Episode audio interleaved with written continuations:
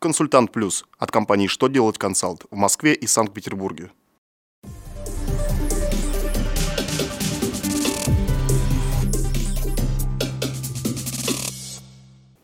Добрый день! Для вас работает служба информации телеканала «Что делать ТВ» в студии Ольга Тихонова.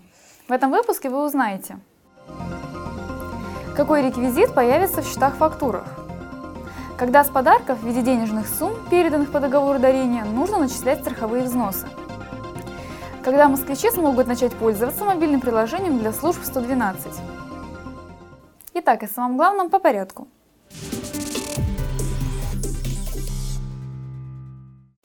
С 1 июля в счетах-фактурах появится новый реквизит.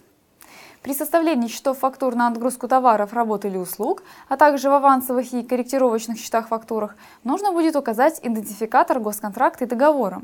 Конечно, если такие данные имеются. Соответствующие поправки внесены в статью 169 Налогового кодекса Федеральным законом номер 56 ФЗ от 3 апреля 2017 года.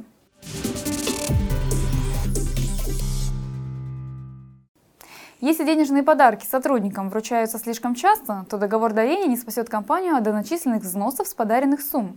Верховный суд России принял сторону Фонда социального страхования, когда тот в ходе проверки доначислил взносы с подаренных персоналу сумм по договору дарения. Эти подарки вручались регулярно, так что фонд решил, что под видом гражданско-правовых отношений компания производит выплаты, связанные с трудовой деятельностью сотрудников.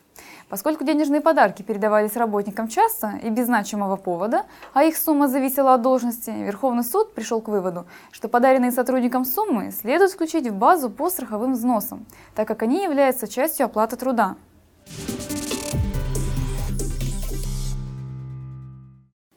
В Москве ведется разработка приложения для мобильных телефонов, позволяющего вызвать экстренные службы без звонка. Разработчики считают, что это приложение позволит службам оперативнее реагировать на чрезвычайные ситуации.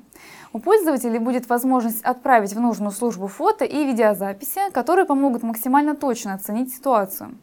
В меню приложения предусматривается выбор службы – пожарной, спасателей, полиции, ДПС, скорой помощи и Мосгаза.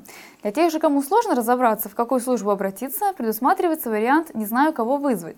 Через приложение можно будет узнать, как скоро прибудет помощь, а потом по пятибалльной шкале оценить оперативность и эффективность работы служб.